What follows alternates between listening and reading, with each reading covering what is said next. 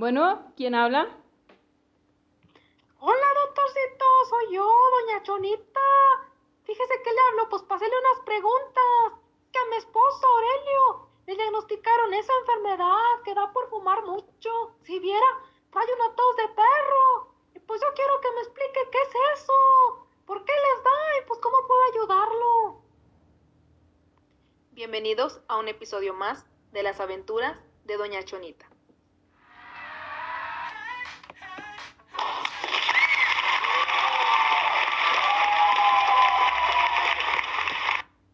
Hola, buen día. Yo soy la doctora Brenda Gaitán y junto con las doctoras América Villalpando, Mayra López y Jessica Bustamante trataremos de explicarle a doña Chonita qué es el EPOC y algunos otros datos característicos de esta enfermedad. Se estima que 210 millones de personas sufren esta patología, pero más del 80% no han sido diagnosticadas.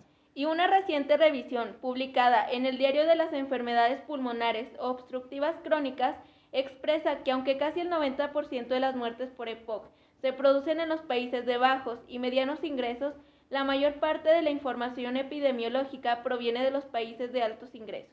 En México es la sexta causa de muerte entre los derechohabientes del IMSS y anualmente fallecen por su causa 18.000 mexicanos. La OMS estimó que en 2004 cerca de 6 millones de personas murieron en el mundo por causas relacionadas con el tabaco y se calcula que ese número ascenderá a 8 millones para el 2030. Para empezar, definiremos qué es el EPOC. Es una enfermedad inflamatoria prevenible y tratable con efectos extrapulmonares significativos que pueden contribuir a la gravedad en los adultos mayores. Su componente pulmonar se caracteriza por limitación al flujo que no es totalmente reversible y es usualmente progresiva. ¿Pero por qué nuestros adultos mayores son más susceptibles a esta entidad? Bueno, esto es debido a que hay una disminución en la distensibilidad pulmonar, una menor elasticidad en la caja torácica, una constricción de las vías respiratorias, un aumento del espacio muerto, una disminución de la presión arterial de oxígeno, así como un incremento de la rigidez de arterias y capilares pulmonares. Y bueno, usted en casita, así como Chonita, seguro se preguntará, ¿qué síntomas presentan los adultos mayores con EPOC?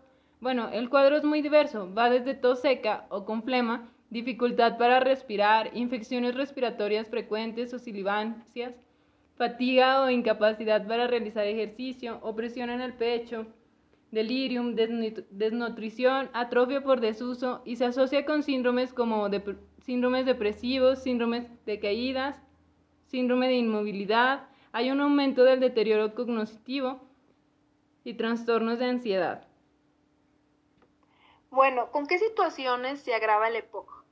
Bueno, podría ser con las infecciones de vías respiratorias, con la contaminación ambiental, con los cambios bruscos de temperatura. Sin embargo, el 30% de los casos no se conoce el factor desencadenante. Entonces, doctoras, mi esposo sí se va a poner bien, ¿verdad? ¿Cómo lo cuido? ¿O qué me recomiendan que haga? Lo principal es que vaya abandonando poco a poco el consumo de tabaco o en el caso de su esposo con que disminuya el número de cigarros al día es suficiente. Usted debe de identificar los síntomas graves que le indicarían una atención médica oportuna. También puede ayudarse, ayudarle a colocarse en diferentes posiciones para que su respiración sea mejor. Por último, es necesario que se administren las vacunas que corresponden a su edad, como la de la influenza y el antineumococo. Así terminamos un episodio más de las aventuras de Chonita. No olvides suscribirte y si te gustó, dale like y comparte con tus amigos y familia. Seguimos en Twitter como arroba geriatrosos y en Instagram como arroba geriatrosos-2020. Y no olvides vacunar a tus adultos mayores en esta época de influenza. Hasta la próxima. Hasta la próxima. Adiós.